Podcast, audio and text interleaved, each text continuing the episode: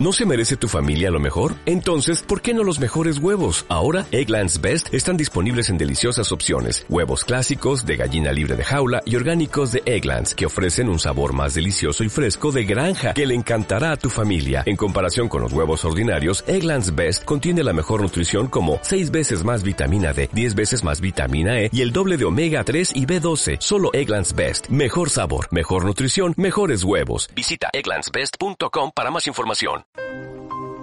Proyectar el futuro, un podcast sobre arquitectura y el sector inmobiliario en el que hablamos con los referentes de estos ámbitos desde un punto de vista de negocio y gestión empresarial. Un podcast presentado y dirigido por Jesús Rodríguez, Joan Vergara y Daniel Rincón y que cuenta con el patrocinio de Suco Daikin In-House.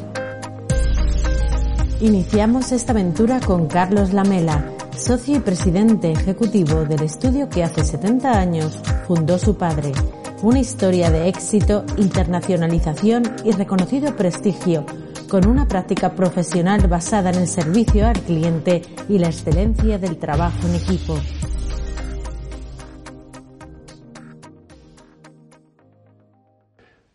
Nos gustaría comenzar por tu padre, Antonio Lamela. Yo recuerdo que él me contó la anécdota de las formas de arruinarse.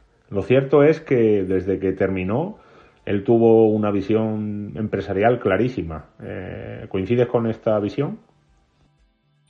Eh, sí, bueno, vamos a ver, mi padre eh, tenía una visión empresarial importante porque él, su padre era industrial, industrial del pan. Mi abuelo tenía una industria de panadería, entonces en un momento determinado mi abuelo eh, pues hizo alguna promoción inmobiliaria en Madrid pequeña y eh, lógicamente eso lo hizo eh, bueno pues más que para ganar dinero bueno pues para que mi padre se abriese un poco camino no y situó a mi padre no solamente al frente o sea contrató a mi padre como arquitecto sino lo puso al frente de la promoción inmobiliaria. Entonces mi padre muy pronto, yo creo que ya ni siquiera había acabado la carrera, pues se convirtió en un pequeño promotor y, en, incluso en constructor. Entonces él promovía, construía y diseñaba, ¿no? Cosa que le permitió pues hacer unos, unos proyectos interesantes porque claro, eh, mi abuelo realmente su pretensión era el desarrollo profesional de mi padre, no tenía otro, eh, otro objetivo. Entonces pudieron así hacer algunos edificios pues de mucho, de, mucho interés. Entonces, yo creo que a mi padre siempre se le quedó ese, eh, eh, ese pozo eh, de, empresario, que, que, bueno, que en la época, he de decir, que era relativamente normal, porque entonces los arquitectos, como pasaba en, muchos países, para poder acceder al, trabajo y poder tener, se tenía que convertir en sus propios clientes, en desarrollar sus propios proyectos, incluso en dar un servicio completo, construcción incluida. Es decir, que, no era tan anormal. o sea, la figura del arquitecto que ha ido haciendo solamente arquitectura eh, empieza a ser precisamente a, partir de esa época, a finales de los 50 y principios de los 60, en el cual ya todo el proceso constructivo se especializa y realmente ya los arquitectos se tienen que ocupar nada más de lo que es la arquitectura, porque también había veces que el tener tres gorros diferentes o dos gorros pues era complicado, ¿no? Porque la defensa de los intereses del cliente pues a veces había un conflicto de, intereses, ¿no? En, relación con eso, y una, cosa que, repasaba o que al, al, repasar la trayectoria, en, en O'Donnell 33 ejerció, bueno, seguramente en otros también, ¿no? Pero ejerció como arquitecto y promotor. Pero luego esa experiencia no, por lo que yo sé, no se, no se repitió. Tampoco habéis indagado en después, de, después de eso, ¿no? Bueno, eh, no se repitió como constructor. Eh, mi padre allí ya no era constructor porque la primera obra que había hecho, que era el edificio de la calle Segovia, sí era constructor. Es decir, él, era el constructor. En, en el 33 ya no era constructor porque la construcción se la encargaron a una empresa bilbaína que era Donatolasa, con la que luego mi padre tuvo muchísima, muchísima relación profesional y sobre todo relación de amistad, ¿no? Eh, allí sí mi padre actuó de promotor y, efectivamente mi padre siguió continuando con los mismos socios, incluso que el edificio de O'Donnell y con, con algunos más, eh, cuando da el salto a, a Mallorca, sí mi padre participaba en la sociedad promotora, lo que para que eh, participaba con un porcentaje determinado. Eso le permitía, pues, por un lado, también asegurarse el ser el arquitecto, ya que al participar en la promotora, pues de alguna forma, pues él, bueno, pues también era el arquitecto, pero mm, esa faceta de promotor la fue disminuyendo progresivamente hasta que llegó un momento que mi padre dijo que quería centrarse nada más en ser arquitecto. Él decía que, que como promotor eh, se ganaba más dinero, por supuesto, que como arquitecto, eh, pero que sin embargo, la, la, que a veces, hombre, que, que, para mi padre era mucho más importante la arquitectura como, como, como profesión que hacer de promotor. ¿no? Yo creo que ahí mi padre sacrificó un poco la parte económica para dedicarse a, ser arquitecto. Lo que pasa que realmente heredó de esa visión mm, todo lo que es la, eh, digamos, la filosofía de, la promoción para aplicarla a su propio estudio. Entonces, eh, cuando mi padre se dedica a ser solo arquitecto, pero claro, ya era un arquitecto empresario y empieza a desarrollar su estudio de una forma empresarial. Mi padre eh, eh, una de las cosas que más le ha caracterizado es que es una, era una persona muy innovadora, muy inquieta y muy avanzada porque viajó mucho desde muy joven. Entonces, cuando mi padre va a Estados Unidos en los años 50, pues claro, ve algo que... Y mi padre en vez de, de asombrarse, no se asombraba, simplemente decía, no, no, esto llegará a España dentro de X años, ¿no? Cuando él veía una autopista, en España no había autopistas, decía, no, no, es que en España habrá autopistas, ¿no? En España habrá aeropuertos, grandes aeropuertos. Y en España... Entonces, claro, mi padre, otros pensarían, no, esto no lo vamos a ver nunca, ¿no? Mi padre estaba convencido ¿eh? de que eh, todo lo que pasaba en Estados Unidos tardaría más años o menos años, pero que pronto se vería en España. Entonces él hizo un estudio profesional un poco a en función de lo que había visto, claro, visitó muchos estudios en Estados Unidos y dijo, no, yo quiero tener un estudio a la americana, ¿no? Y entonces ya es cuando hace el cambio de el 33 a el 34, cuando promueve su edificio y hace un estudio realmente que estaba a años o a décadas muy por delante de lo que tenían los arquitectos en, en España entonces, ¿no? Con sus con su estructura empresarial, con su organigrama, con su director general, con sus diferentes responsables, con sus departamentos, con sus editando sus catálogos, sus libros, en fin, un poco lo que al cabo de muchos años empezó ya a ser algo normal en España, pero entonces fue una novedad absoluta, ¿no? El, el, Incluso, perdona, incluso con, la oposición de los colegios. ¿eh? Yo me acuerdo que mi padre quiso lanzar un, acuerdo perfectamente porque yo tendría entonces 14, 15 años y lo trajo a casa, hizo un catálogo precioso, cuando además le da el nombre urbanística y arquitectura, es decir, lo desliga un poco del nombre de la mela, hace un catálogo precioso y el colegio no se lo dejó publicar. Dijo, no, no, Antonio, esto no puede ser, esto es, esto es publicidad eh, y los arquitectos no pueden anunciarse, no pueden hacer publicidad. Estaba muy, eh, bueno, y mi padre, obviamente, que era muy disciplinado y además era un, colegiado muy estricto, dijo, no, no, pues, pues si el colegio no me lo autoriza, pues oye, pues, ¿qué le vamos a hacer? Y ahí se quedó la maqueta del, del, del, folleto, ¿no? ¿Mm? Sí, sí, efecto. Eh, em, en, en, todo esto que has comentado de, de los viajes de tu padre, eh, vosotros, por ejemplo, desde el comienzo del estudio, como, hemos, como hemos ido comentando, el posicionamiento ha sido afrontar todas las áreas de la actividad arquitectónica, deportiva, transporte, oficina, residencial, incluso planeamiento urbanístico, como hemos comentado, la mela urbanística y arquitectura. En ese sentido, ¿los grandes despachos americanos eh, fueron referentes de tu padre o él eh, se inspiró en alguna en alguna otra forma, en alguna práctica profesional para como modelo? Sin duda, sí. Mi, padre, como he dicho anteriormente, había viajado mucho y en sus viajes fundamentalmente se dedicaba a ver obras, a ver edificios, a ver, pero también visitaba eh, colegas, ¿no? Eh, eh, visitaba todos los colegas que podía en Europa. De hecho, pues estuvo con grandísimos arquitectos muy conocidos, tanto en Alemania como en los países nórdicos. Fue a ver a, a Alvar Alto, fue a ver muchos, ¿no?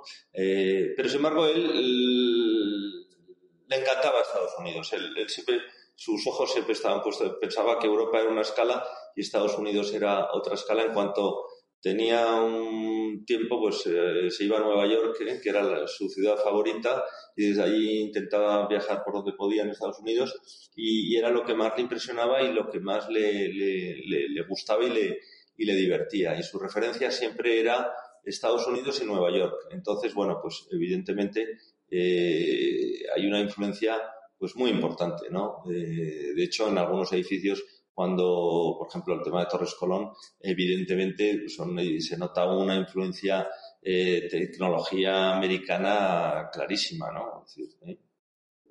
norteamericana, vamos, sí. Y luego el posicionamiento diversificado que habéis tenido, el ser capaces de afrontar todas las áreas de arquitectura, os ha funcionado muy, muy bien. ¿Cuál es, vosotros lo veis como vuestra diferenciación respecto a otros estudios, como lo que impulsa a nuestros clientes a elegir?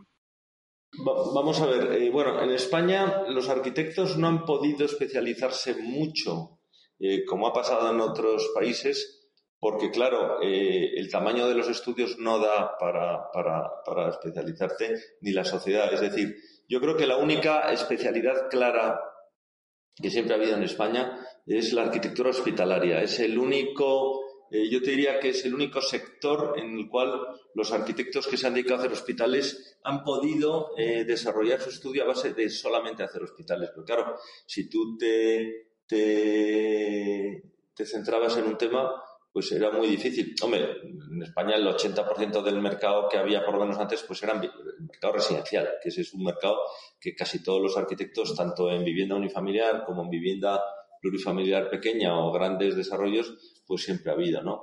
Pero estudios, claro, dicen, no, yo es que me, he especializado en arquitectura deportiva, ¿no? Como hay, por ejemplo, varios estudios fuera de España, claro, que hacen, solamente hacen estadios y recintos deportivos. Claro, aquí pues harías tres cosas y no harías más en toda tu vida, o cuatro, porque no, no, no hay un, mercado, en una masa crítica eh, suficiente. Con lo cual, los grandes estudios, como era el, como era el nuestro, como es el nuestro, que, que tenemos pues, 40, 50, 60, 80 o 100 personas que hemos llegado a tener, o más de 100, pues claro, teníamos que hacer un poco de todo. Entonces te ibas no, no, tenías especialización, eras como una especie de médico de medicina general, pero tenías que acceder a todo tipo de proyectos. Nosotros, cuando hicimos la, la Terminal 4, que fue nuestra primera terminal aeroportuaria, nunca antes habíamos hecho un, un, aeropuerto, una terminal. Pero bueno, ya sabes que los arquitectos en general eh, tenemos una formación eh, que se nos da en España muy poliédrica. Entonces los arquitectos estamos preparados, yo creo, para hacer cualquier proyecto. Y yo creo que los arquitectos españoles tenemos la ventaja de que tenemos la mente muy abierta, tenemos una formación eh, muy amplia y a nosotros lo que se nos enseña en la escuela es hacer arquitectura. Y podemos hacer una buena arquitectura residencial, de oficinas, de transporte, tal, con sentido común al final se hace, se hace todo. Otra cosa es que luego, poco a poco, tú te vayas especializando y luego, claro, cada, cada proyecto, cada sector, pues tiene, bueno, pues tiene su literatura, digamos, y te tienes que centrar Allí, claro, pues si tienes un estudio de 50 personas y puedes decir, oye, voy a hacer un equipo que lo voy a especializar en ese tipo de, proyectos, o por ejemplo, hotelero, ¿no? Que es otra de las cosas. Nosotros en el estudio, pues inicialmente habíamos eh, hecho muchos hoteles, mi padre hizo varios Meliá y hizo hoteles importantes. Y últimamente, bueno, pues eh, llevamos en hacer hoteles tiempo, pero a raíz del Four Seasons, pues ahora estamos otra vez retomando el tema hotelero. ¿Ha sido difícil volver a meternos en el tema? Bueno, no, simplemente sentido común. El tema del urbanismo que tú comentabas antes, ese sí es un tema específico. Mi padre no solamente quiso abrir un departamento de urbanismo, sino mm, de planificación territorial. Eh, es la época que le da por pensar en macro, dice que, la arquitectura se ha quedado pequeña, el urbanismo incluso se ha quedado pequeño, e incluso la planificación territorial a nivel eh, de tierra se ha quedado pequeño y es cuando establece los dos conceptos de cosmoísmo y geoísmo. Que yo decía, pero o sea, no, no, te es suficiente con la tierra para ahora meterte en el tema del cosmos. Pero bueno, mira, ahora el otro día le, recordaba yo cuando vi la, esta imagen que la habréis visto de la Tierra y toda la basura espacial que hay alrededor de la Tierra que te asusta, ¿no? Mi padre ya estaba preocupado con esto, pero hace 50 años, ¿no? Desde que el hombre había pisado la luna y decía, no, pero es que todo esto hay que ordenarlo, porque si no lo ordenamos ya, esto va a ser un caos. Y aquí cada uno va a tirar su, va a lanzar su satélite, su basura, oye, y dentro de 100 o 200 años, es decir, mi padre en eso fue una persona avanzadísima, avanzadísima, y, y, ahora tiene gracia, porque yo es que ahora de repente empiezo a ver cosas, estaba preocupadísimo en los últimos años con la calidad del aire, ¿no? Y digo yo, pues es que esto es lo que estamos viendo ahora con el tema del COVID, el tema de los estadios, de los cines, tal. Estaba preocupadísimo con el tema del agua, de la calidad del aire. Es decir, mi padre, la arquitectura se le había quedado pequeña muy pronto, ¿no? Sí, sí, sí. sí, sí, sí. En, en, relación con lo que hemos comentado del posicionamiento, eh, también desde muy pronto vosotros eh, abristeis en otros mercados, mucho antes también que, muchos otros estudios, ¿no? Y creasteis la red europea, la red EAN, la de la red de arquitectos europeos. ¿Qué importancia ha tenido la internacionalización en, en el estudio de la Mela? Hombre, una eh, eh, importancia total. Es decir, nosotros, vamos a ver, mi padre ya, eh, eh, porque claro, todo en definitiva vuelve a los orígenes. yo el primer viaje que hago con mi padre, yo tenía 20 años, estaba en tercero de arquitectura. Y mi padre mm, era una época difícil en España porque había venido la crisis del, primera crisis del petróleo, eh, se juntó con la muerte de Franco, año 75, y en el año 77-78 la actividad económica de los arquitectos prácticamente eh, se puso en estado crítico. Mi padre tenía entonces un, estudio grande, un, un 40-50 personas a su cargo, que era el estudio más grande de España, y empezó a, encontrar dificultades para, para llevar la empresa adelante. Entonces le hablaron de la posibilidad de unos proyectos en, en Colombia y, se fue un mes y yo le acompañé. Era eh, el mes de octubre, que todavía no habíamos empezado las escuelas en serio, la escuela en serio. Yo estaba en tercero de arquitectura y me dijo, Carlos, vete conmigo porque así quiero que aprendas un poco. Y me acuerdo que estuvimos un mes recorriendo Colombia, eh, Ecuador, luego como estamos en América, cosas que pasaban antes, claro, y vas y vuelves con una facilidad, pero todavía mi padre decía, ya que estamos en América, tienes que conocer Nueva York. Y nos fuimos a Nueva York, y de allá a Miami, tal. Y, y yo, ese viaje, como era un chaval de 20 años, pues estuve con él, me acuerdo perfectamente de todo, como si lo estuviese viendo, bueno, y además Fíjate, nos reunimos con alcaldes de ciudades, con el presidente de Ecuador, nos reunimos, es decir, mi padre cogía y no se cortaba un pelo, cogía allí, llamaba eh, a la embajada, no sé quién, tal, tal, tal, tal, eh, y, y todo para ver qué posibilidades había de hacer proyectos allí, proyectos hoteleros, proyectos, y, y, y se y acabaron haciendo cosas. Entonces, eh, se hicieron cosas en Venezuela, se hicieron cosas en Ecuador, se hicieron edificios también en, en Bogotá ¿no? y en Estados Unidos. ¿eh? Ahí viene el, un edificio que se hizo en Coral Gables y todo a base de un esfuerzo, porque entonces eh, mi padre se iba tres meses, pero se iba tres meses, porque los billetes eran muy caros, entonces ibas y volvías, ibas, recibías el trabajo, hacías unos monos, volvías aquí otros tres meses, desarrollaban el proyecto en el estudio, claro, no había ordenador, no había correo electrónico, no había nada, había avión, teléfono, papel croquis y rotring, ¿eh? Se hacían los proyectos y, y, y, se, y se llevaban para allá, ¿no? Entonces mi padre estaba tres meses aquí, tres meses allí, tres meses aquí, tres meses allí. Eso fue un poco el germen de la, de, digamos, yo te diría, de la filosofía que siempre hemos tenido en el estudio de trabajar fuera. Entonces no nos fue muy difícil cuando ya el tema empezó a desarrollarse en serio. Además nosotros hicimos, lo hicimos de una forma muy, yo creo muy profesional, ¿no? Eh, eh ganamos un concurso importante en, en, en Varsovia para dos terminales del aeropuerto porque ya habíamos, bueno, la terminal primera, luego ya habíamos hecho, hicimos la segunda, entonces dijimos, oye, el esfuerzo de montar un, una oficina en, en Polonia, eh, bueno, pues yo creo que lo tenemos que hacer de forma seria. Entonces hicimos un plan de internacionalización que tenía el Ministerio de Economía, que se llama el PIPE, ¿eh? nos, nos adscribimos al PIPE, nos mandaron nuestro asesor, aquí, o sea, todo siempre de forma eh, muy profesional, ¿no? Y entonces allí, pues dijimos, oye, pues aparte de Polonia, ¿qué sitios en el mundo ahora podría un estudio español pues ser útil, ¿no? Y digo, pues mira, empezamos a estudiar, oye, ¿por qué aquí? ¿Por qué no allí? Entonces, bueno, pues como yo digo, eso eh, eh, desembocó que nosotros ya hemos abierto, me parece, nueve oficinas eh, fuera que hemos ido abriendo y cerrando en función de las diferentes circunstancias. Porque claro, montar una oficina e intentar que dure para siempre, pues evidentemente nosotros no somos la Coca-Cola ni la General Electric, eso te puedes arruinar. Entonces tú montas una oficina, unas salieron bien, otras salieron menos bien, otras salieron mal. ¿eh? Montamos oficina en Shanghái, eh, montamos oficina en Abu Dhabi, Dubai, montamos oficina en Qatar, en, en, en, en Sao Paulo, en Ciudad de México, en Varsovia, en Rotterdam, eh, es decir, que bueno, que hemos eh, montado muchas, ¿no? Y unas han durado dos años, otras han durado diez, otras han durado quince, y, esto ha tenido que ser muy flexible, porque además em, el mercado internacional es muy, es, es muy duro, ¿no? No puedes aplicar las recetas de un sitio a otro. Cuando te dices, oye, no, pues a lo mejor en Shanghái me toca buscar un socio, pero a lo mejor en Rotterdam no, y el perfil de socio en un sitio es otro. A lo mejor en Sao Paulo nos, nos metíamos dentro de un estudio existente, el perfil de socio es diferente, a veces necesitas un socio más potente o menos potente, o una ingeniería u otro estudio de arquitectura. Entonces es un mundo eh, el tema internacional. Y luego, eh, eh, claro, supone un desgaste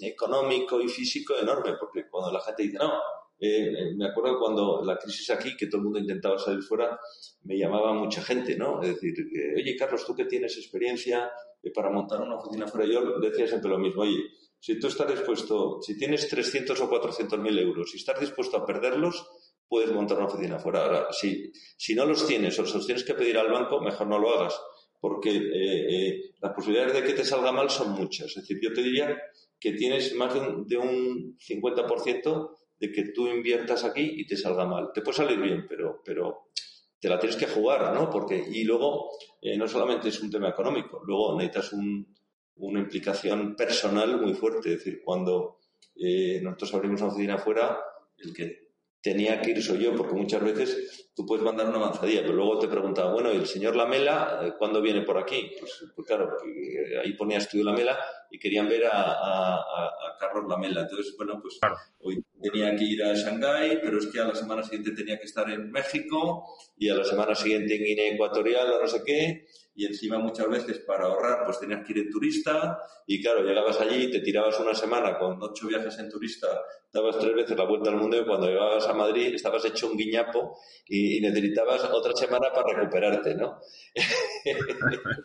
pero, pero de decir que todo esto, por supuesto, con un magnífico equipo detrás, ¿no? necesitas un equipo de gente muy profesional, arquitectos y no arquitectos, ¿eh? antes estaba hablando con, con Joan, ¿no? Es decir, bueno, pues oye, nosotros tenemos aquí gente, el director, eh, el vicepresidente no es arquitecto, es economista, la directora internacional no es arquitecta, es la que hace las ofertas, ¿no? Por supuesto, tienes que saber idiomas perfectamente, tienes que hacer ofertas todo el día en francés, en inglés. ¿eh? O sea, el tema internacional eh, para un estudio de arquitectura pues es un tema complejo, no estamos acostumbrados. Las ingenierías están mucho más acostumbradas que nosotros porque tienen estructuras muchísimo más grandes, ¿no? Pero, o sea, hay que dedicarle tiempo, pero con cautela, ¿eh? Con cautela. Sí. Me ha parecido muy interesante eso que has contado de tu padre, que ahora, cuando lees libros de lo que se llama generar demanda y todo, que al final la proactividad, el hecho de ser capaz de descolgar un teléfono, llamar a la gente, ir generando y ir diciéndole a la gente lo que eres capaz de hacer, que eso lo hacía de una manera completamente natural. Él tenía unas habilidades y unas competencias para eso. Sí, eh, fíjate, a mí es de las cosas que más me impresionaba de mi padre era la tenacidad que tenía y, además que mm, lo determinado que era para todo, ¿no? O sea, no tenía ningún tipo de, timidez para nada. Y yo me acuerdo que alguna vez, bueno, claro, eh, le decía, bueno, papá, pues eh, me decía mi padre, Carlos, mira, esto eh, he visto tal tema, tienes que encargarte, llama a Mengano, ¿no? y yo le decía, bueno, perfecto, mañana le llamo. Y me, me miraba así y decía, ¿por qué mañana? No, no, llámale, llámale ahora. Decía, aquí está el teléfono, llámale ahora.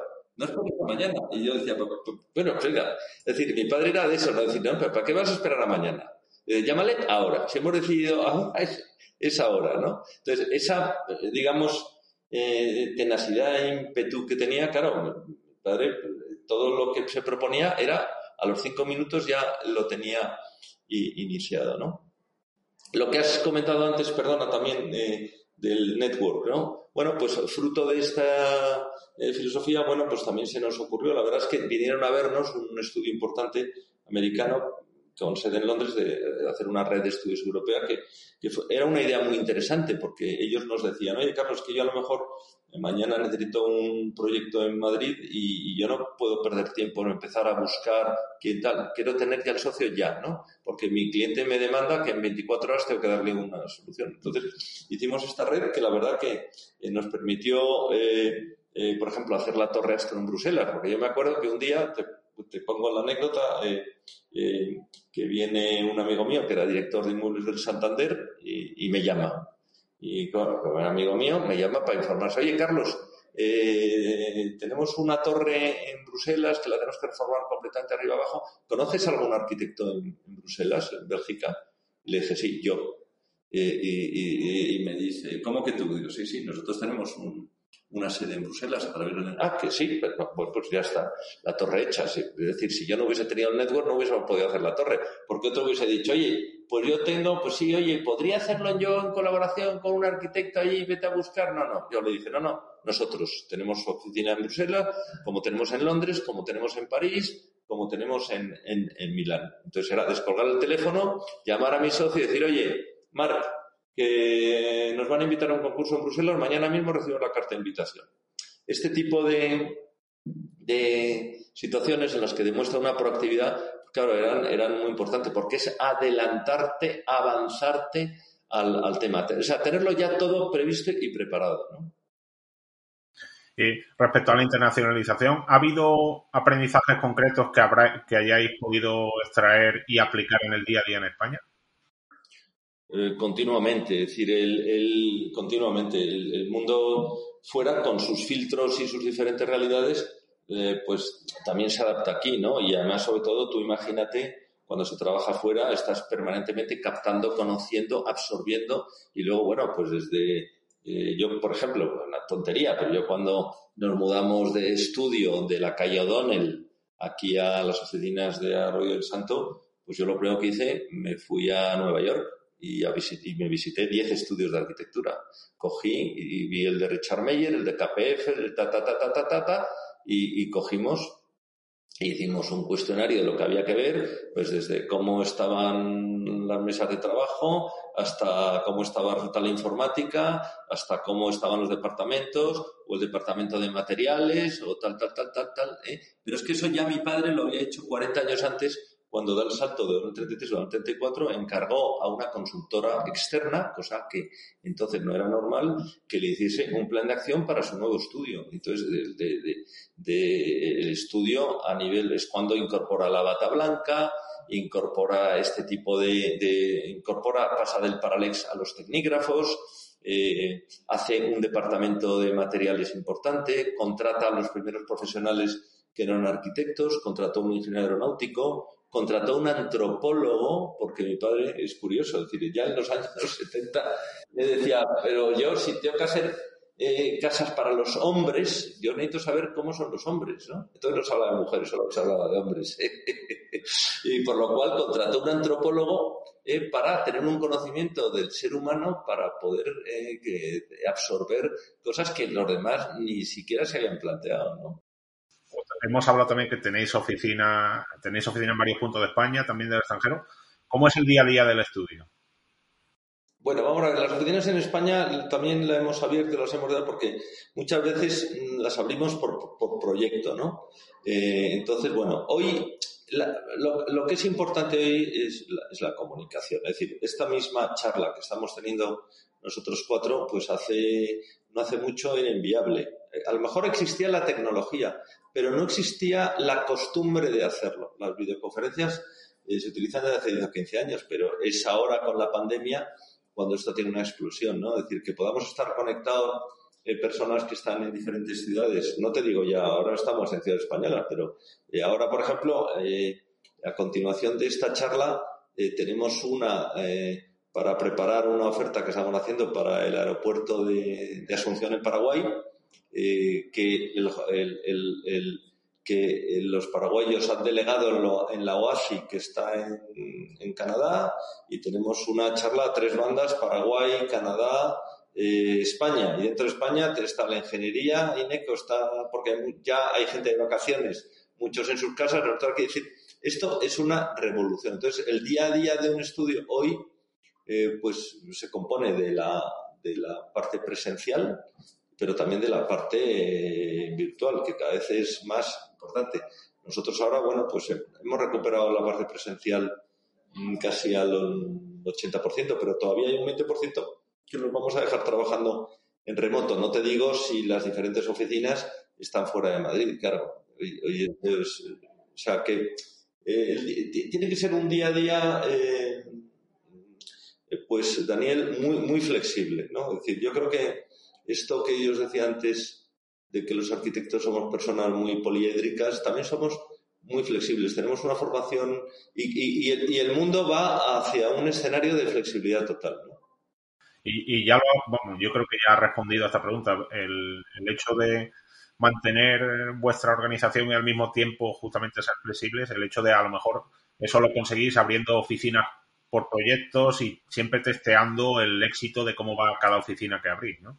Claro, como te decía es que, es que cada caso es, diferente. Mira, antes, em, por ejemplo, los proyectos se pueden hacer eh, desde cualquier sitio. Ya me decía mi padre, es que los proyectos no se hacen en los solares, se hacen en el estudio. Cuando la gente le decía, Antonio, es que, eh, ¿cómo te voy a encargar un edificio, imagínate, en París, si no tienes oficina en París? Decía mi padre, no, pero si, los proyectos no se hacen en, los solares en París, se hacen en el estudio. Yo lo que te tengo que dar es un buen, un buen servicio. Otra cosa es que cada vez el trabajo en obra eh, tiene una importancia mayor, porque eh, técnicamente eh, las constructoras y los clientes cada vez demandan más trabajo de obra. Entonces nosotros sí nos hemos dado cuenta que en determinados proyectos tener una unidad en obra es importante. Es decir, si yo, por ejemplo, bueno, por supuesto, si tienes un socio en el caso del proyecto de, de Schiphol, ¿no? de la nueva terminal de Ámsterdam,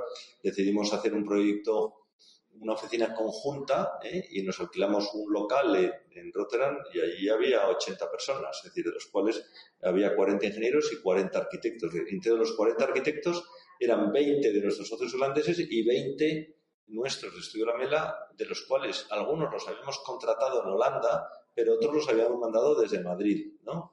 Tendríamos como 8 o 10 destacados. Cuando hicimos el proyecto de la Terminal 4 con, con Rogers hicimos lo mismo, decidimos hacer el proyecto básico en Londres, el proyecto ejecutivo en Madrid. Mandamos a 20 personas allí. Pero luego cuando vinimos a Madrid eh, eh, la gente, el equipo se desplazó completamente a la obra. ¿Por qué? Porque había que estar en una obra como una terminal, montamos una unidad técnica en, obra y, todo se hacía desde, desde, la obra, ¿no?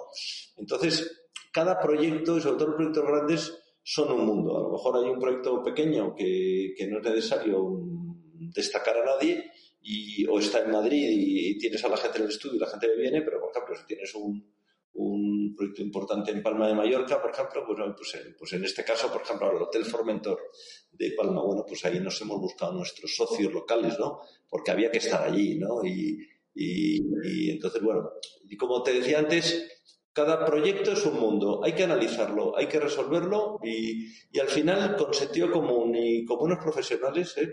porque lo que sí es cierto que en España tenemos unos arquitectos y unas arquitectas magníficas. Entonces, yo cuando la gente habla de, que la, educación eh, ha ido hacia atrás, yo en eso no estoy de acuerdo. Ha ido hacia atrás a lo mejor en algunos puntos. Tú, el otro día yo le preguntaba a mi hija, que hace mentira, ¿eh?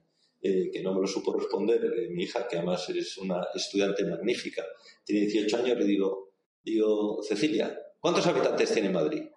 No me lo supo responder. Y yo me quedé asustado, pero no sabe, pero 100.000, un millón, tres millones, no, no me lo supo responder. No tenía ni idea. Y yo digo, ¿cómo puede vivir una ciudad sin saber cuántos sois? Es decir, no. Ese tipo de preguntas, a lo mejor hoy un estudiante pues no te lo sabe hacer. Pero mi hija que va a estudiar eh, Computer Science en Inglaterra, tal, seguro que cuando llegue a una empresa va a ser una... Un activo. Fantástica, ¿no? Entonces, a mí me pasa con los arquitectos que vienen aquí, todos, ¿no? Gente joven. Eh, bueno, es gente extraordinaria. Yo digo, ya me hubiese gustado a mí tener la formación que tenéis vosotros hace 40 años cuando yo acabé. Es decir, es que no tiene nada que ver, ¿no? En cuanto a, sí, a lo mejor distribuir una vivienda no lo saben hacer como lo sabíamos hacer nosotros, pero tienen una capacidad de aprender, unas herramientas técnicas, un tal que, que, es magnífico. O sea, y yo, yo no sé si en el resto del mundo de verdad los arquitectos salen tan preparados, pero en España tenemos un nivel impresionante. Y te digo, muy por delante de lo que yo he visto fuera de España, que, que me he topado con muchos arquitectos formados en Inglaterra, en Estados Unidos, incluso en tal, vamos, le, damos mil vueltas, ¿eh? es decir, no es por nada, ¿eh? es decir, yo estoy muy orgulloso de nuestra, de nuestra profesión, muy orgulloso. ¿eh? E-, esas decisiones respecto a los proyectos, ¿cómo tenéis, vosotros tenéis un equipo directivo, ¿no?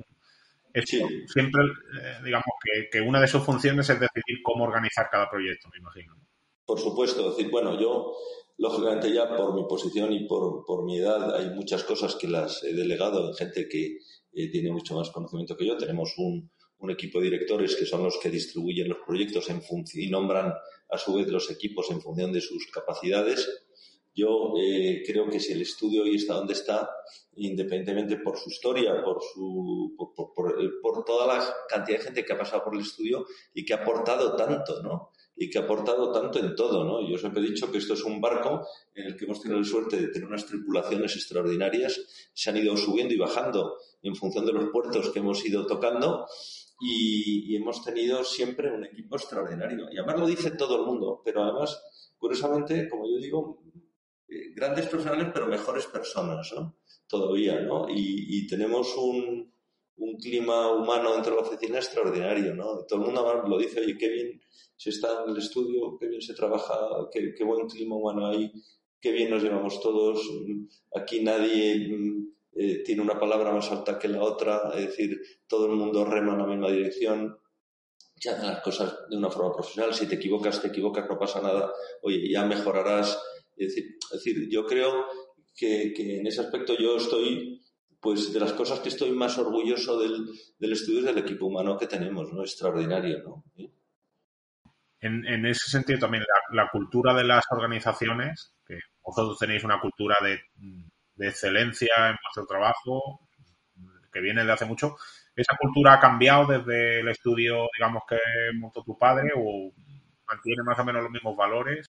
No, yo creo que tiene los mismos valores adaptados a a los años. Es decir, yo creo que mi, padre tenía un, concepto de la exigencia enorme en el trabajo profesional y bueno, pues eh, eh, yo creo que bueno, lo hemos ido adaptando, pero es, es lo mismo. Hombre, vamos a ver, siempre la trayectoria de una organización tiene sus altos y sus bajos, ¿no? En, función de todo, de la actividad económica, del momento político del país, de las facilidades también, incluso de la calidad de los equipos. Claro, es decir, por mucho que tú quieras mantener un equipo, esto es como un equipo de fútbol. Tú tienes 11 jugadores, pero nunca vas a poder tener eh, la calidad máxima en todo. Entonces, incluso tú coges el Real Madrid y coges épocas que ha habido magníficos jugadores, se han ganado muchas ligas, luego baja un poquito, luego sube, luego baja. Eso es inevitable, aunque tú puedas tener los mejores jugadores del mundo, pero los mejores jugadores del mundo a veces se lesionan o pierden la concentración, o oye, o tiran un penalti y dan un poste en vez de entrar. Entonces, eh, tú haces el esfuerzo de, que el club invierta siempre y que esté en lo más alto, pero luego el resultado nunca puedes garantizar eh, que, vas a ganar todas las Copas de Europa y todas las ligas, ¿no? Otra cosa es que, tú hagas tu esfuerzo para intentar hacerlo. Aprovechando el símil futbolístico, le paso la pelota a Joan y a Jesús para que hagan una, una pregunta a ellos. Sí, al final el estudio La Mela tiene, tiene un prestigio muy consolidado. Hemos hablado que son 65 años haciéndolo muy bien. Eh, proteger, potenciar ese legado, mantenerlo, no, no parece que sea tarea fácil.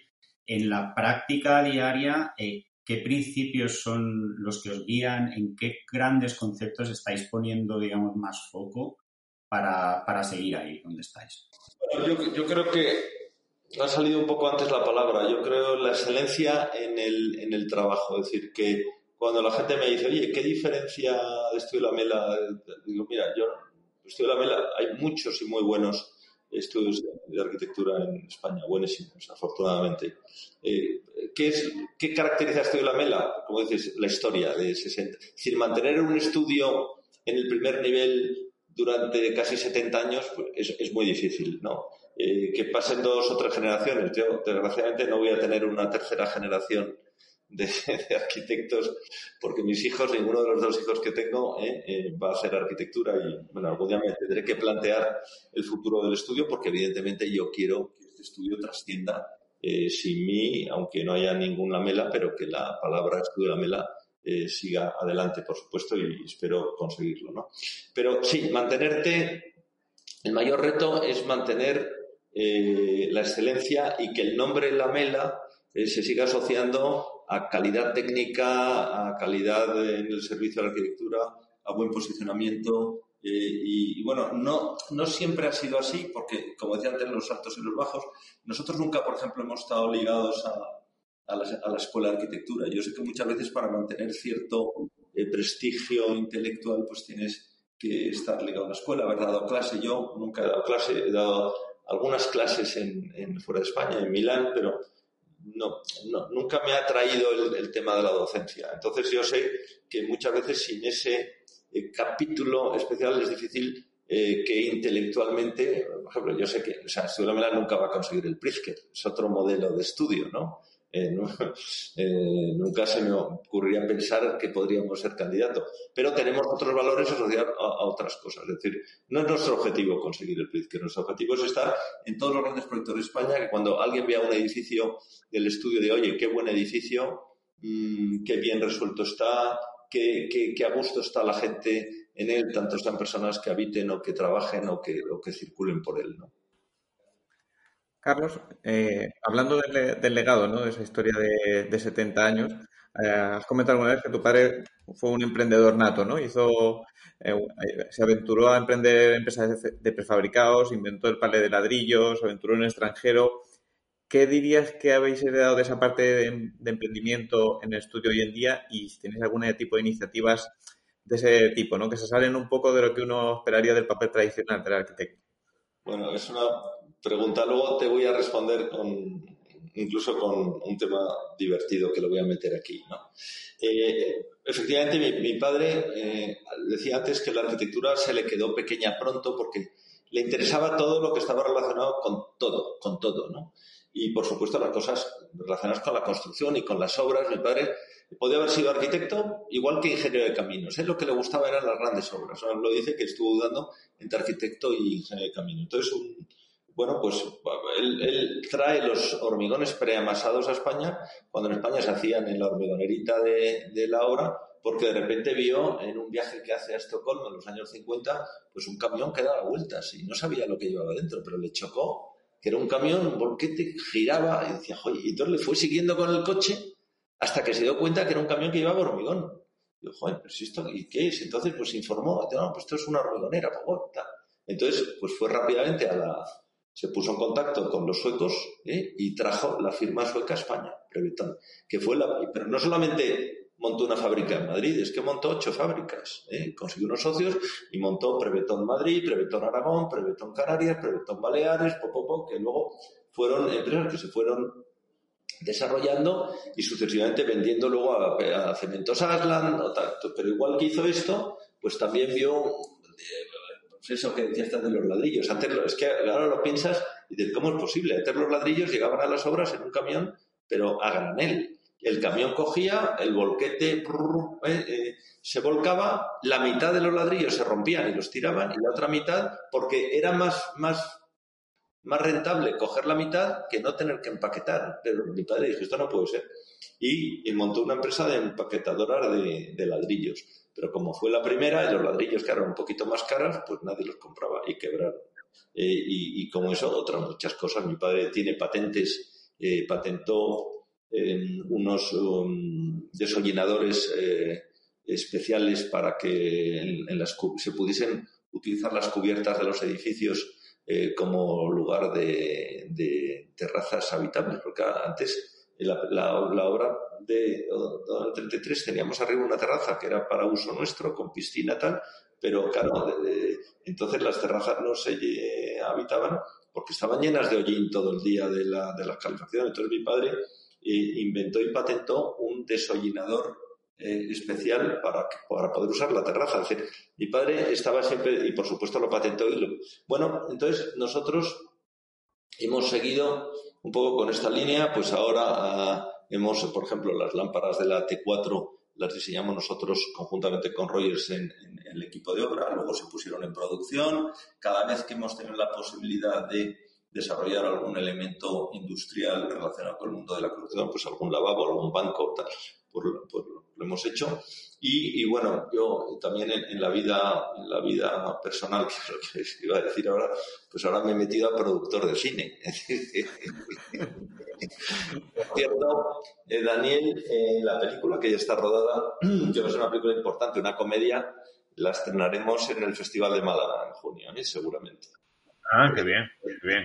Y se llama García y García, cuya historia he escrito yo también derivada de mis viajes, es decir, del tiempo que tuve en los aviones. Cuando iba y volvía a Qatar todas las semanas, tenía mucho tiempo para escribir y encima es una historia relacionada con un tema concreto de aeropuertos, ¿eh? es decir, que está muy relacionada con mi vida profesional. Bueno, esto lo cuento como yo no me dedicaba a, importar ni ladrillos ni hormigones, ¿eh? porque eso me aburría un poco. Me, dediqué al, mundo del cine que me divierte más. Son más divertidos, sí. Y en, como hemos visto ahora que hablar de aeropuertos ¿no? y de las nuevas tecnologías, lo que da la impresión es que se está volviendo un mundo y un mercado mucho más competitivo. ¿no? Entonces, vosotros, sé que implantasteis BIM, por ejemplo, hace tiempo. ¿Qué más innovaciones en los procesos habéis implantado que se puedan contar para estar un poco a ese nivel competitivo que hay ahora mismo en el mercado? Bueno, por supuesto, y, me vuelvo al, origen de las cosas, ¿no? Pues yo estaría todavía en el colegio cuando un día mi padre apareció con unos planos hechos por un ordenador, ¿no? En, casa, ¿no? Y dijo, esto es el futuro.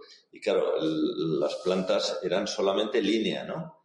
Y, mi padre eh, quería haber sido el primer eh, estudio informatizado en España y afortunadamente digo no lo pudo hacer porque se hubiese arruinado, porque ya sabéis que el, problema de ser el primero es que entonces eh, hace un viaje en Estados Unidos en los años 70 y ve que allí ya algunos estudios de arquitectura empezaban a utilizar la informática de forma muy precaria, ¿no? Entonces mi padre dijo, esto es el futuro. Entonces, ni corto ni perezoso se fue a hablar con, con el presidente de IBM aquí en España, ¿no? Que tenía la sede en un edificio muy bonito de FISAC, que es el, el de Castellana, el de Castellana, me parece que es Castellana, Castellana 3, ¿no? Y, entonces eh, les pidió que le hiciese un estudio de informatizar el, estudio por parte de IBM completo.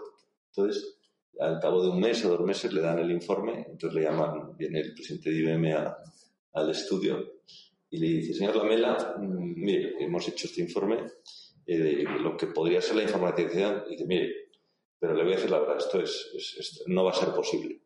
Bueno, el coste sería, me acuerdo de la cifra, te digo, 80 millones de pesetas. 80 millones de pesetas es como hablar, pues, no sé, de 15, 20 millones de euros, ¿no? ¿eh?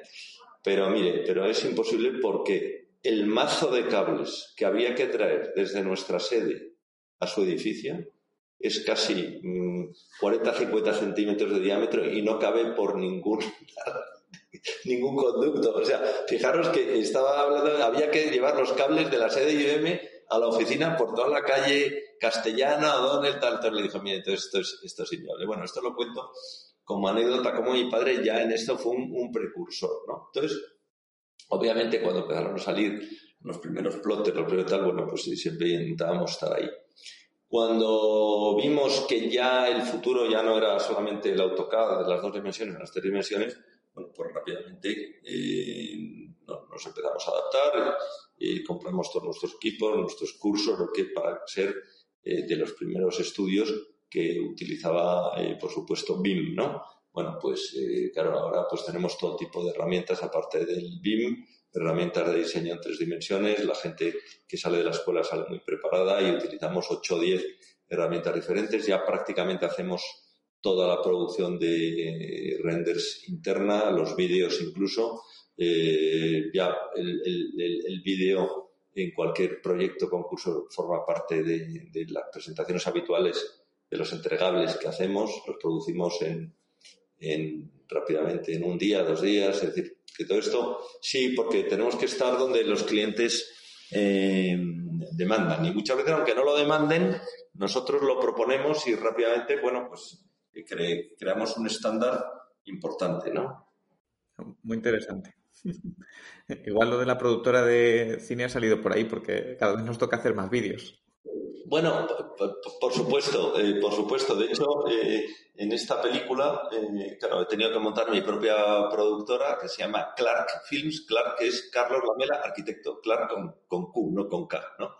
Y, y, y, de hecho, bueno, quiero hacer más cosas. La, la productora no solamente la quiero dedicar a hacer de vez en cuando un largometraje. Si me sale bien el primero, a lo mejor el segundo, pero quiero incluso que en el futuro hacer algunos em, elementos de arquitectura, ¿no? Es decir, una de las cosas que quiero hacer es, eh, quiero hacer un documental sobre, sobre mi padre. Eh, mi padre eh, era muy aficionado al, al, cine, al Super 8. Y como era muy aficionado a viajar, tengo cantidad de películas que quiero... Entonces quiero hacer un documental sobre su vida, sobre su obra, un poquito más cinematográfico pero necesito tiempo. Quiero hacerlo. Mi padre, mm, el centenario del nacimiento de mi padre es el, el 26, es decir, todavía tengo cinco años. Entonces, quiero hacer un, un plan de acción en el que producir un, un, documental, quiero producir también alguna exposición importante.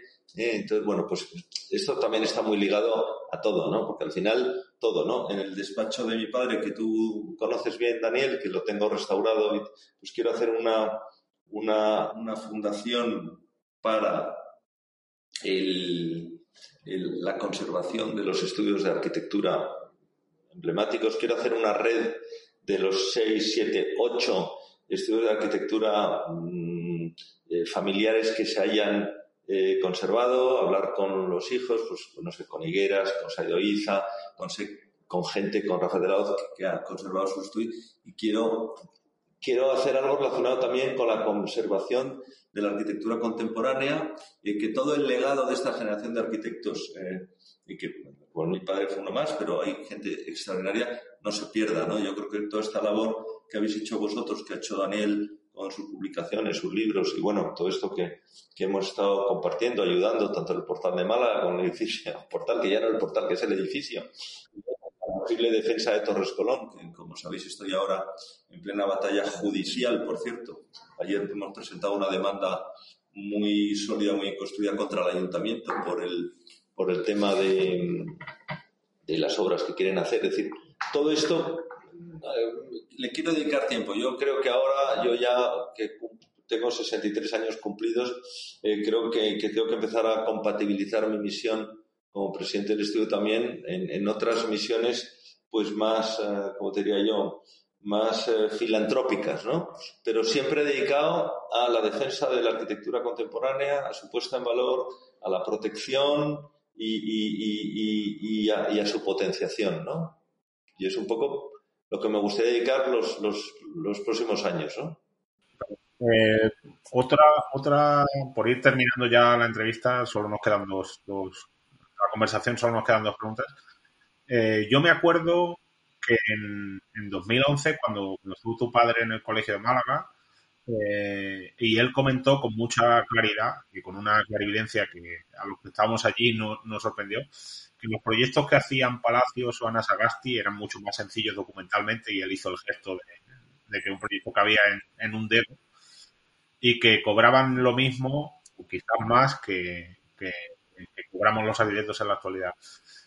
¿Tú ves un estrechamiento de los márgenes? ¿Cómo incide, si lo hay, cómo incide esto en, nuestro, en el modelo de negocio de los estudios de arquitectura?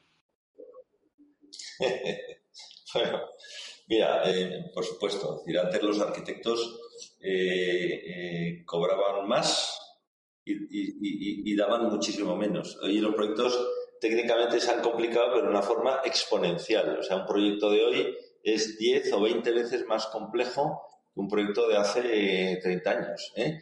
Y los honorarios son la mitad. O sea, que te puedes imaginar.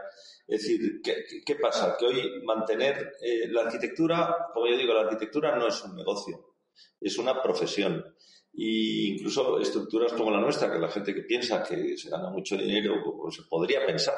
Mi padre ganó mucho dinero como arquitecto en los años 70, ¿eh? porque eh, había muchos proyectos, se cobraba muy bien, eh, entonces no se firmaban contratos, ni nadie te preguntaba por, por lo que le ibas a, cobrar. ¿no? Es decir, venía un cliente, te encargaba una cosa, y, vamos, es que no osaba preguntar, oye, Antonio, ¿qué me vais a cobrar por esto? La gente le da vergüenza. ¿eh? Mi padre hubiese dicho, oye, pues ya, ya veré, ¿no? Ya cuando acabemos esto ya te mandaré la minuta. Acababas el proyecto, cogías la minuta del colegio, la mandabas, te pagaban religiosamente, ¿eh? los honorarios eran los adecuados, te daba para tener unos márgenes suficientes para poder tener a la gente bien pagada, a tener un buen alquiler o un buen estudio, tú vivir bien si te van bien las cosas, pero esto se acabó. Entonces, eh, hoy mantener un estudio de arquitectura y pues muy duro, ¿no? Porque, es decir, desgraciadamente, vosotros ya sabéis lo que cobran hoy los arquitectos por. A mí, nosotros creo que pagamos bien dentro de, dentro del mercado nacional, bueno, estamos considerados los estudios que pagan mejor, ¿no? Pero aún así deberíamos pagar el doble de lo que pagamos. Es decir, un arquitecto ya con 10 años de experiencia, con 15 y tal, pues, merece eh, vivir dignamente y poderse comprar una casa razonable y vivir tranquilamente y poder pagar una buena universidad para sus hijos. Eso es lo que pasa en cualquier otro país, ¿no? En España, eh, pues no es posible. ¿Por qué? Pues porque los honorarios son ridículos, ¿no? Yo muchas veces eh, hacemos cuentas a final de año y dice, ¿cómo puede ser que, los números sean estos? Bueno, es que, pero claro, ¿qué pasa? ¿Queremos cobrar algo más? Pues los clientes nos dicen que no, porque han pedido cuatro presupuestos y, claro, los arquitectos con tal de trabajar, porque además como nos encanta trabajar y nos encanta hacer concursos gratis y nos, encarga que, y nos encanta que nos llamen, aunque sea solamente para perder concursos, pues claro, es muy difícil competir contra, contra eso. Hemos pasado de honorarios del 6-7% al 3%, al 2%. Entonces, eso no te da, porque luego, claro, resulta que tienes los equipos informáticos que hay que pagar las licencias. Claro, yo no me puedo permitir el lujo de tener licencias piratas como a lo mejor tiene la competencia, porque el día que hay una inspección, el primer estudio que inspeccionan es el mío. El día que mandan una carta, señores, a que hemos descubierto, entonces yo, pues arquitecto que pasa por aquí, eh, su licencia Revit, ¿cuánto? 8.000 euros, 8.000 euros, más el ordenador, más el tal, más el tal. Además, eh, tenemos un estudio bueno, un estudio eh, pues ordenado, presentable, es decir, todo eso vale mucho dinero. Cuando hay que viajar, hay que viajar, nos catimamos en viajes, nos catimamos Pero eso hace, claro, yo cuando le digo a un cliente, oye, y me dice, oye, Carlos, es que eh, tus horarios son 30% más que la competencia. Digo, digo, menganito, yo no quiero esos honorarios para meterlo en el bolsillo de vacaciones al Caribe. Yo quiero esos honorarios para invertirlo en tu proyecto, para poder contratar a los mejores consultores, para poder tener a las mejores personas que se van a ocupar de tu proyecto, que no puede ser un recién salido, un becario, que tiene que ser ya un profesional de X años de experiencia. allí que este señor necesita vivir, ¿no? Es decir, eh, entonces eso a veces es muy complicado. Es decir, pensar que estamos haciendo proyectos con bajas, bajas, lo habéis visto en el periódico, para licitaciones públicas del 70%. Pero ¿cómo puede ser? Es decir, si ya ha habido unos señores que han establecido que este proyecto, sus horarios normales son 100, ¿cómo va a llegar un señor y decir que hace un 70 de baja y cobra 30? Pues ¿qué pasa? Pues a base de decir, oye, yo aquí en vez de poner en arquitectos con experiencia, pues meto a becarios que no les pago y ya está. Y en vez de contratar un consultor de fachada, pues contrato un industrial que es el que va a hacer la fachada, que me haga cuatro planitas. Es decir, entonces, eso, eso es la lacra que hoy tiene la profesión, es exactamente esto. Ese es el, punto número uno. Es decir, no hay recursos para hacer el trabajo en condiciones. No, no hay estos recursos porque no somos capaces porque el mercado no los valora o porque no somos capaces de hacernos valorar, porque falta cultura empresarial. Las, tres cosas, las tres cosas. Falta estructura empresarial, el, mercado es, lo que es y los arquitectos no nos hemos hecho respetar. Es decir, eh, yo, por ejemplo, eh, pues hace poco, me llaman para dos concursos. Dije, ¿es pagado? No, pues no voy. No, me, no voy directamente. bueno, oye, pues venga, vamos a ver si podemos pagar algo, digo, algo, por lo menos simbólico. Es decir, porque un señor que paga algo simbólico, aunque no me cubra los gastos, ya es un gesto, es un gesto de que alguien tiene interés. Pero claro, un trabajo no pagado, pongo a trabajar 10, oye, que hagan lo que, lo que quieran. El día que me lo presentan, a lo mejor va directamente a la papelera, me da igual, no vale nada, ¿no? Y como yo digo, oye, es que los únicos que trabajan gratis son los esclavos. Y yo, sinceramente, yo no quiero tener esclavos en mi, en mi oficina, ni ser esclavo de nadie. Entonces, eso de trabajar gratis, ¿qué quiere decir? Si hasta los que vivían en los campos de concentración les pagaban, aunque les dicen un chusco de pan y un vaso de agua, pero algo les pagaban. Entonces, claro, pero somos los primeros arquitectos y muchas veces somos los colegios, los colegios. Ha dicho, no, es el futuro, todo a concurso, todo concurso, concurso gratis, el que decir, no, no puede ser. Eso no, no puede ser.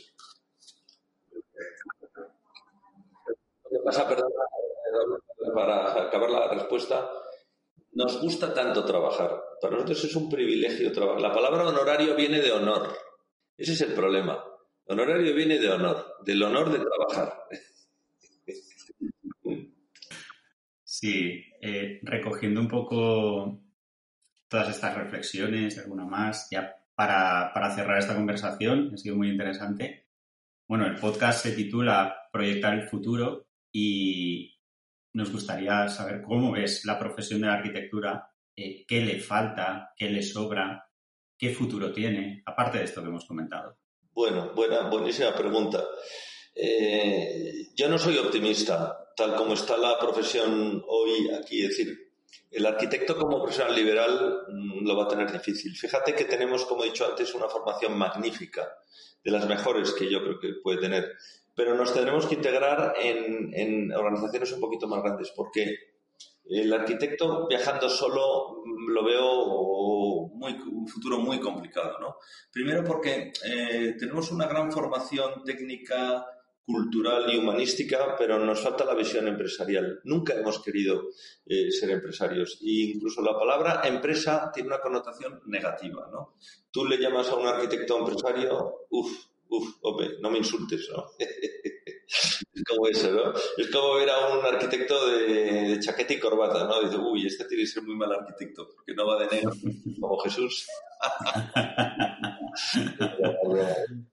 Yo creo eh, que necesitaríamos una mayor formación económica. Una... Yo creo que también ahora hay muchos arquitectos que se han dado cuenta de esto o intentan, porque claro, los arquitectos tenemos que darnos cuenta que, nuestro ámbito no tiene que ser solamente montar un estudio de arquitectura, es que tenemos un ámbito enorme y además eh, que podemos hacer una labor magnífica dentro de la empresa, dentro de las empresas constructoras, dentro de las consultoras, dentro de todo, ¿no? Y luego somos personas muy polivalentes. Eh, a mí me decía una persona que, no me acuerdo qué era, pero, es una cosa muy divertida, que es que em, dice, mira, yo eh, tengo una empresa. Y tuve una vez un arquitecto de director general. Esa empresa no tenía nada que ver con la arquitectura. Y era arquitecto y sabía alemán. Oye, fue un éxito. Era una persona tan... Me gustó tanto que cuando se fue, que yo lloré mucho, porque se fue, dice, decidí que el siguiente tenía que ser arquitecto y que hablase alemán. Oye, ya he tenido cuatro. Siempre solamente ponía dos requisitos, que fuese arquitecto y que hablase alemán. Y me he dado cuenta que los arquitectos que hablan alemán son las personas para mí, para mí perfectas, porque tienen la parte humanística, la parte tal, tal, y luego la parte de saber alemán que te da una rigidez, una estructura mental, tal, tal, tal. Entonces, digo, qué gracia, es decir, que me, hizo gracia. Entonces, yo creo que el arquitecto necesita mejorar un poco esa, la parte del alemán, ¿no? la parte empresarial, la parte de los números.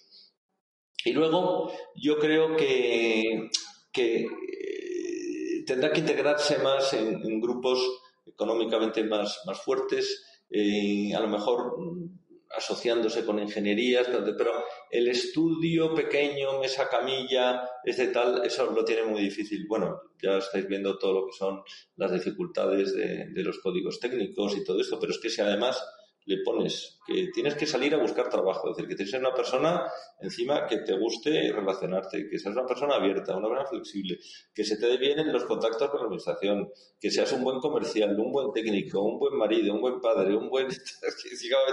que tiene que ser Superman. Entonces es, es, muy complicado, ¿no?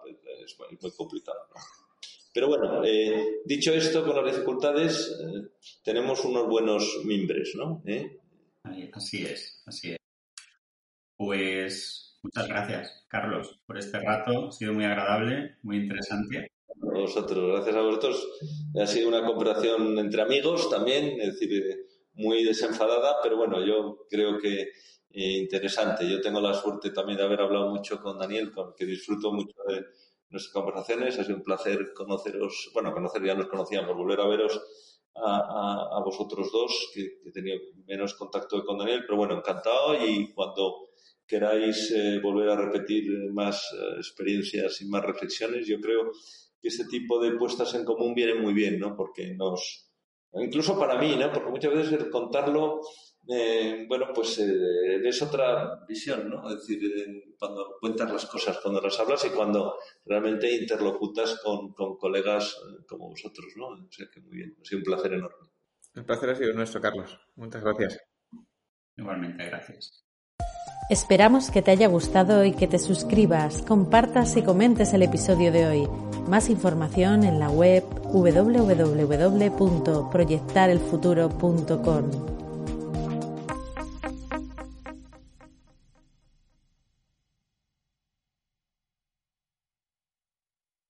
As a new Western Union customer, you can enjoy a $0 transfer fee on your first international online money transfer. Send money to your family and friends back home the fast, easy, and reliable way. Visit westernunion.com or download our app today to get started, and your first transfer fee is on us. FX gains apply, not available for credit cards and transfers to Cuba. Services offered by Western Union Financial Services Inc. and MLS 906983 or Western Union International Services LLC and MLS 906985.